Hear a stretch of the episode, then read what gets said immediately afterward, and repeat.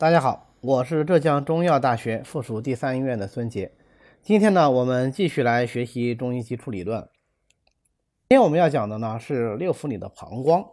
首先啊，我们来看看膀胱的位置啊，它是在小腹的正中，与肾的位置是相毗邻的。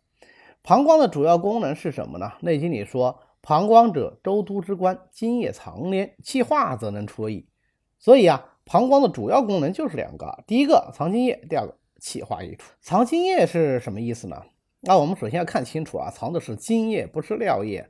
那么膀胱呢，它是具有化气、收藏津液的功能。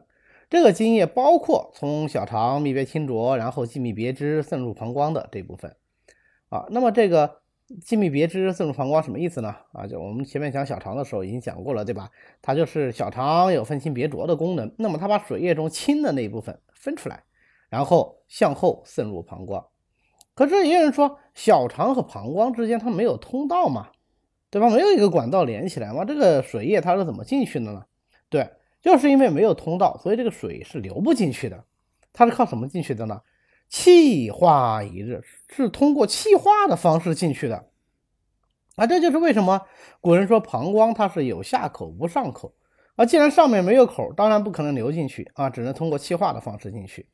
啊，这个通过气化的方式进去以后呢？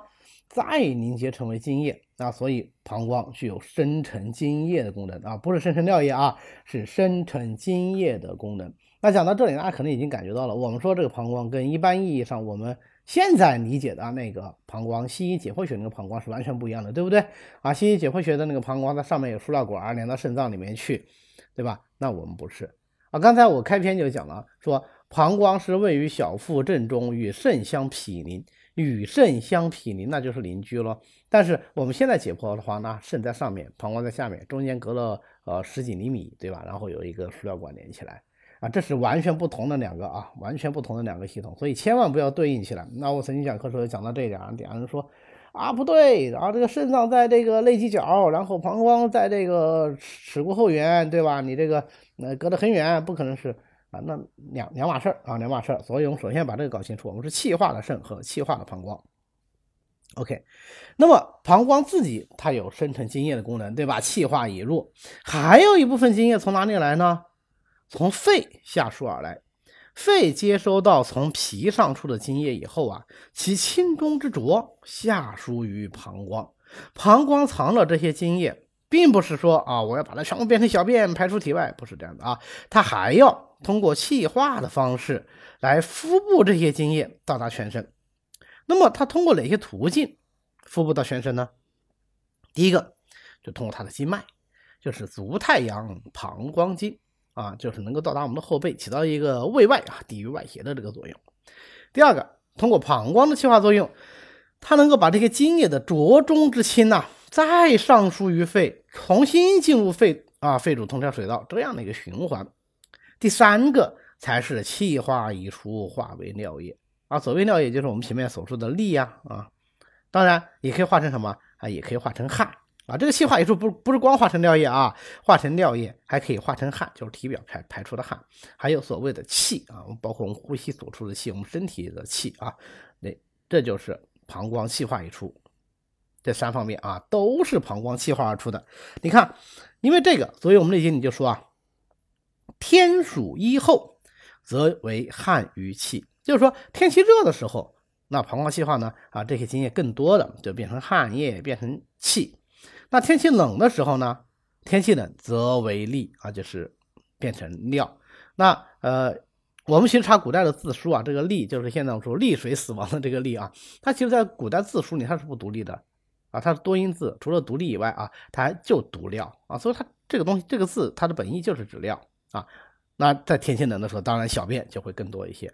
所以我们也有这样的生活体验：冬天天冷的时候小便多，对吧？夏天的时候喝同样多的水，哎，小便量就少一些，因为出的汗多了啊，就这样一个自然规律。那我们自己都有体验过。那么如果说膀胱的功能异常了，除了说它的化气功能会异常。那气化无力，出现各式各样的排尿障碍，淋漓涩痛，小便无力，尿频尿急，夜尿增多，小便清长啊，等等等等等，还会导致什么？对，那它就不能生成精液嘛，还会导致精液的不足啊。那么既然精液相对不足了，我们想一想，对于一个患上淋症的患者，对吧？淋漓涩痛的患者，他的膀胱功能是不好的，那他精液足不足？精液不足。那我们还能不能再去发汗呢？不可以，对吧？因为本身气化无力，精液不足了，你再去发汗，再上精液，那不是精液大伤吗？所以淋家不可汗，那就长期发淋症的人，他是不可以用峻汗法的啊。也正是因为膀胱能够藏津液，所以膀胱对于人体的水液代谢就起着非常重要的作用。所以膀胱的病变就可以导致各式各样的水液代谢病啊，可以说任何一种水病都有可能啊，有可能由膀胱引起来。那么肾和膀胱相表里啊，这个呢，首先当然体现在它的这个经络的相互络属，还有我们前面说与肾相毗邻啊，膀胱与肾相毗邻上面。但最重要的什么？它们共为气化乙柱水液，什么意思啊？就是我们前面讲膀胱气化，膀胱的气化功能很重要，能够化津液，怎么怎么样？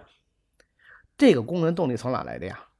从肾阳来的，肾阳其实才是气化已出的动力之所在啊！膀胱气化已出的动力之所在。所以，如果是膀胱的气化不利，那些属于虚症的、属于不足的，我们往往就通过温肾通阳的方法来治疗。